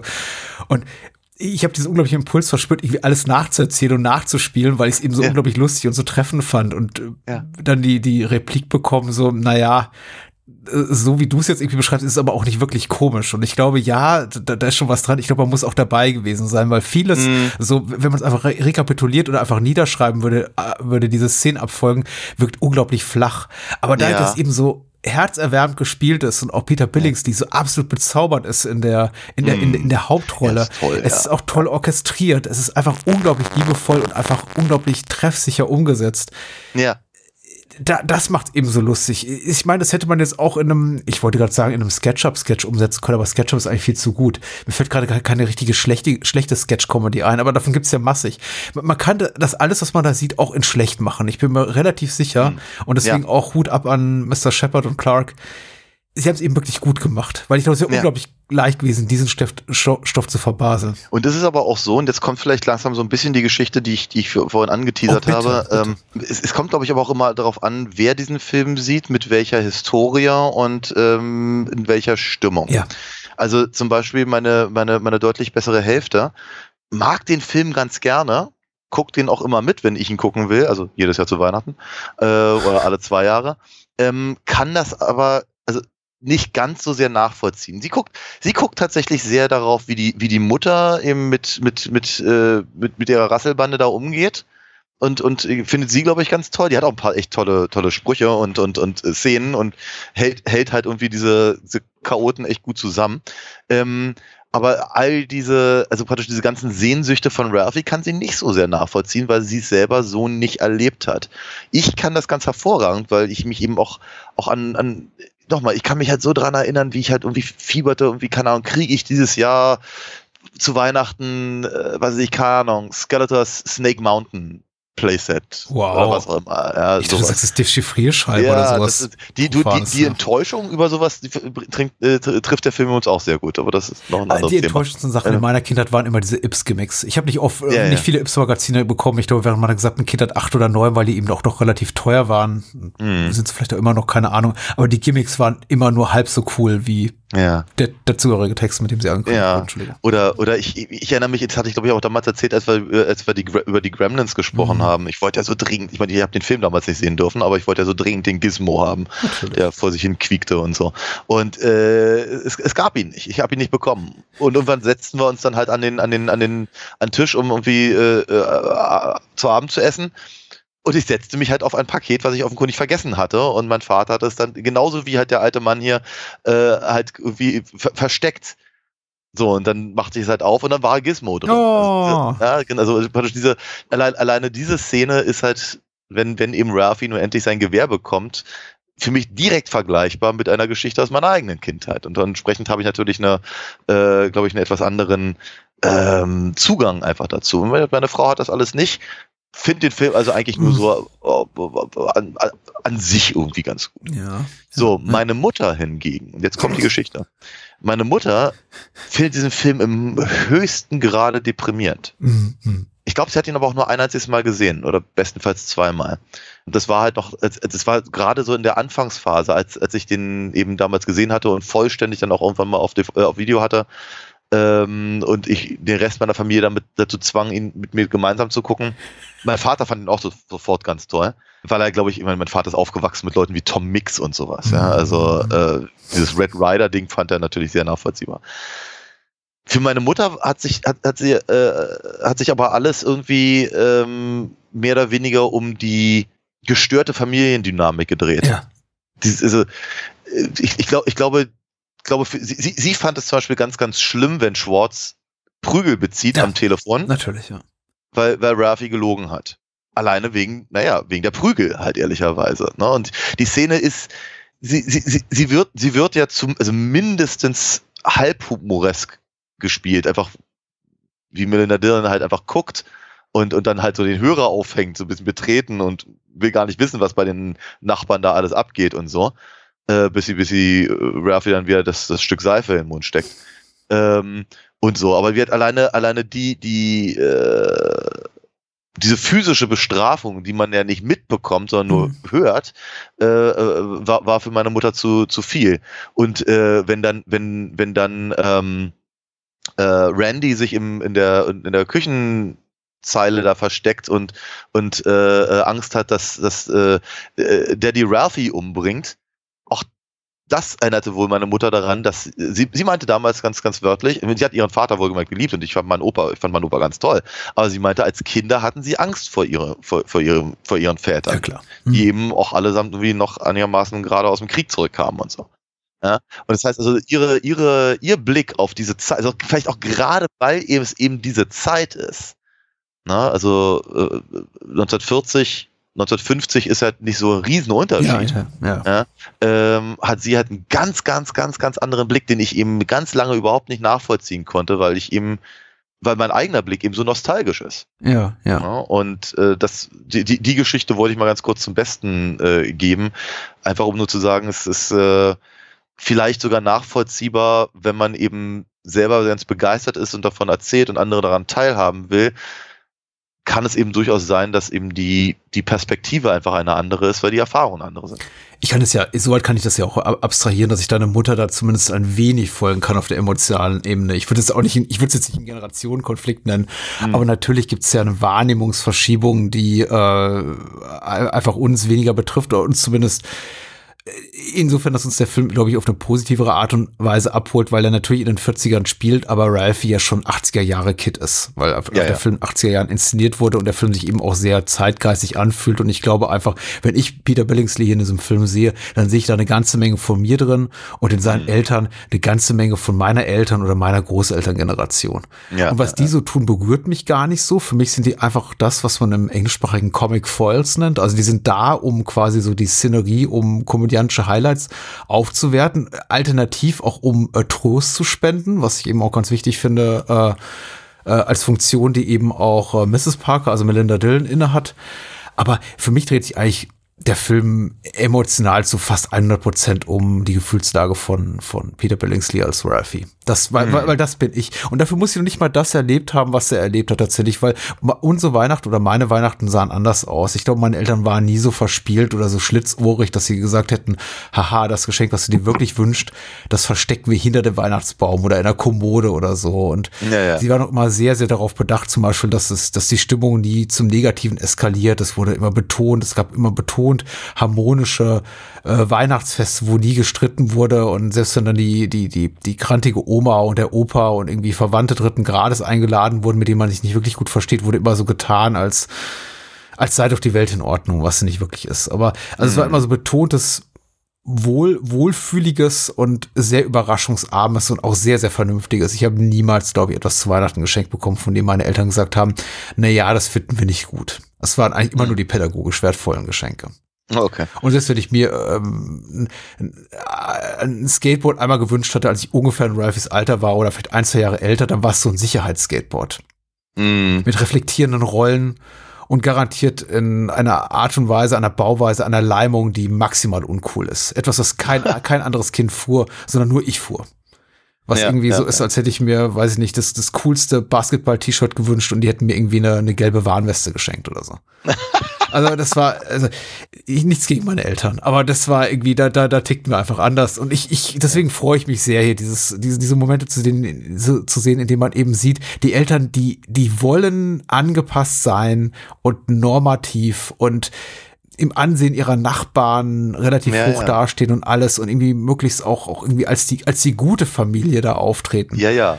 Aber sie, aber, aber sie aber, arbeitet gleichzeitig auch mal die ganze Zeit daran, dass, dass das Bild dann doch Genau, aber eben unter der Oberfläche, da schlummert eben, weiß ich, da schlummert eben dieses, die Lampe muss irgendwie, die, die, die, die, die Strapslampe da im Fenster stehen und der Vater flucht rum und alles ist so, also sie, sie können es mhm. nicht ganz mhm. bei sich behalten, die Anarchie, nee. die unter ihrer äh, spießigen Fassade schlummert. Ja, aber es scheint ihnen ja auch nicht schlecht zu gehen. Ne? Ich meine, das Haus ist so ein bisschen ramponiert aus alles in allem und der, der, äh, der Kessel äh, explodiert regelmäßig und sein Auto geht kaputt und ja, sowas. Die, aber die Hintertür schließt nicht richtig, wie man an den Hunden sieht. Ja. Genau, und aber, aber andere, andererseits, ich meine, was ich sagen, also alleine wie sie gekleidet sind, ist schon nicht verkehrt. Alleine was da an, an, an, an, an Zeug aufgetürmt wird Randy Weihnachtsbaum. Trägt, ja. Ja, und sie können sich leisten, äh, am, am Weihnachtstag äh, essen zu gehen. Ja, ja. Also. Auch ein schöner ist, Gag. Ja. Also so irgendwie, das ist ja fast schon, ich möchte nicht sagen, unrassistisch, ist fast schon antirassistisch, diesen LR-Gag umzukehren am Ende mit den Chinesen. mit diesem ra ra ra ra ra Lied. Ja, ja. Also ja, ja, ja. ich, ich fand's komisch, aber natürlich ist es auch so, sowas zieht ja komplett natürlich an, am, am Kopf meines Sohnes vorbei, weil er natürlich, natürlich glücklicherweise nicht mit diesen rassistischen Stereotypen aufwächst und äh, wir ihn so gut wie es geht nur davon fernhalten und er natürlich den Gag überhaupt nicht kapiert hat. Aber ja. ich war im Übrigen, äh, es, es, es, ich glaube nicht, dass es an diesem Film liegt, aber es ist äh, durchaus so, dass äh, das, das ist mich meistens um die Weihnachtstage sehr nach chinesischem Essen gelüstet. Also von daher. Chinesisches Essen ist ja Lust, es ist ja lecker. Ja, ja, klar, aber es ist halt, äh, keine Ahnung, ich weiß nicht, ob es an dem Film liegt. Hm. Vermute ich ja nicht. Aber ansonsten, der Film ist halt voll von, von, von kleinen Vignetten, von kleinen Szenen, die äh, sich irgendwie gut und richtig anfühlen, manchmal mehr interessieren, manchmal weniger. Ich finde, es, es gibt tatsächlich, glaube ich, eine einzige Sache, die mich halt wirklich wirklich nervt mhm. in der deutschen Fassung, das ist Randy. Äh, Randy hat so eine ganz, ganz schreckliche, sehr, sehr durchdringende Synchronstimme, ja. der kreischt und quiekt die ganze Zeit und wenn er lacht, ist das wirklich widerwärtig. was, im was im Englischen nicht der Fall mhm. ist. Weil im Englischen hat er tatsächlich eine sehr, sehr knuffige, kleine, kicksende Lache, Mhm. die sehr ansteckend ist. Also er ist eigentlich ein ganz niedlicher Junge, aber äh, im im Deutschen haben sich sehr viel Mühe gegeben, ihn halt wirklich garstig irgendwie darzustellen. Wobei aber eben auch das ist, der Film ist eben aber auch so, so, der ist so zitatfreudig. Ja, ob das eben mit dem, mit dem äh, schießt nicht das Auge aus ist oder wann, wann, wann immer es wirklich kalt ist, und momentan ist in Berlin richtig kalt, äh, und man halt deutlich zu viele Sachen anhat, dann irgendeiner von uns aus der Familie kommt immer auf die Idee zu sagen, dass er die Arme nicht mehr runterkriegt. Also Ja, okay. Dafür hat dieser, dieser Film bei der Familie noch nicht äh, ausreichend durchdrungen. Vielleicht nächstes Jahr. Mal gucken. Ich glaube, außer mir und meinem Sohn hat den jetzt absolut niemand gesehen. Und auch bei mir hat es jetzt über äh, weit über 40 Jahre gebraucht. Der ist ja noch nicht mal 40 Jahre alt, wollte ich gerade sagen. Fällt mir gerade auf. Okay. Na dann eben doch. ah, bald. Ja, bald, genau. Aber im Übrigen, vielleicht ist das auch noch ein nette, netter Moment, um Mhm. zu erwähnen, es ist ja nicht der erste Film mit Raffi. Mhm, mhm. Ja, Erzähl. tatsächlich äh, gab es schon zwei ähm, äh, Fernsehfilme, The Phantom of the Open Hearth Mhm. und The Great American Fourth of July and Other Disasters, in denen teilweise auch schon die Geschichten drin sind, die auch in A Christmas Story auftauchen, Ja. also wie zum Beispiel Lampe. Äh, dann gab es danach gab es dann noch ein, eine, äh, eine Fernsehverfilmung, die hieß äh, The Star-Crossed Romance of äh, Josephine Kos Kosnowski, Kosnowski, Mhm. was auch immer. Und äh, ein Film, in dem der junge Jerry O'Connell Ah, okay. Ralphie spielt, Hm. nämlich Ollie Hopnoodles Haven of Bliss. Okay. Ja, später, später, es gab da noch eine, eine, eine, eine, eine Kinoversion, die auch Bob Clark Hm. gemacht hat, My Summer Story, in der dann äh, Charles Grodin den Old Man spielt. Okay, okay. Ich glaube, dann, dann ist, ist äh, Gene Shepard gestorben und sie haben A Christmas Story 2 gemacht, der wohl ganz, ganz schrecklich sein soll. Ja, so hatte man. Äh, es gibt, gab ein Musical, das dann auch fürs Fernsehen aufgenommen wurde. Mhm. Christmas Story Live. Und jetzt gerade in diesem Jahr ist A Christmas Story Christmas rausgekommen, in dem äh, Peter äh, Billingsley halt auch wieder, wieder Ralphie spielt. Der hier ganz gut sein soll, wie man hört. Richtig. Äh, wir werden ihn früher oder später sehen. Ich, Ich gehe davon aus, Was ja. mir, was mir gerade durch den Kopf noch gegangen ist, als du jetzt äh, einige bekanntere Namen äh, erwähnt hast, wie Jerry O'Connell, der natürlich damals nicht besonders bekannt war, aber ich meine, vielleicht durch Stand By Me und sowas, aber jetzt äh, mittlerweile eben auch ein mittelgroßer Star ist und Charles Grodin. Ich bin ganz dankbar dafür, auch jetzt nachdem ich gelesen hatte, dass zum Beispiel auch für die Rolle von Ralphys Vater auch durchaus bekanntere Schauspieler im Gespräch waren, ob das jetzt wirklich irgendwie zu Verhandlungen kam oder ob das nur sowas war im Sinne von, ja, ich bin mal Jack Nicholson auf einer Party begegnet und er wollte eigentlich Ralphys Vater spielen und das kam nicht dazu. Ich, vielleicht auch so, ich, ich, keine Ahnung, es war auf jeden Fall im Gespräch und ich bin ganz dankbar dafür, ehrlich gesagt, dass das zum überwiegenden Teil No-Names sind oder zu, da, zumindest damals solche waren, weil es mir eben leichter fällt, mich da in ihre jeweiligen Köpfe und äh, Gefühlsleben da, da reinzufühlen, dass ich eben, dass diese ganzen Gesichter, die ich da sehe, eben nur nicht belastet sind, dadurch, dass ich Ja. sie aus 100 anderen Rollen kenne. Ja, Fühlt ja, sich so ein bisschen nach jeder Mann und jeder Frau an, die, die, die Figuren, die ich sehe. Also unglaublich für mich, leicht für mich, diese, die, die zu sehen und zu abstrahieren, äh, welche, welche, mit welchen Menschen aus meiner eigenen Vergangenheit, aus meiner eigenen Kindheit ich die vergleichen würde.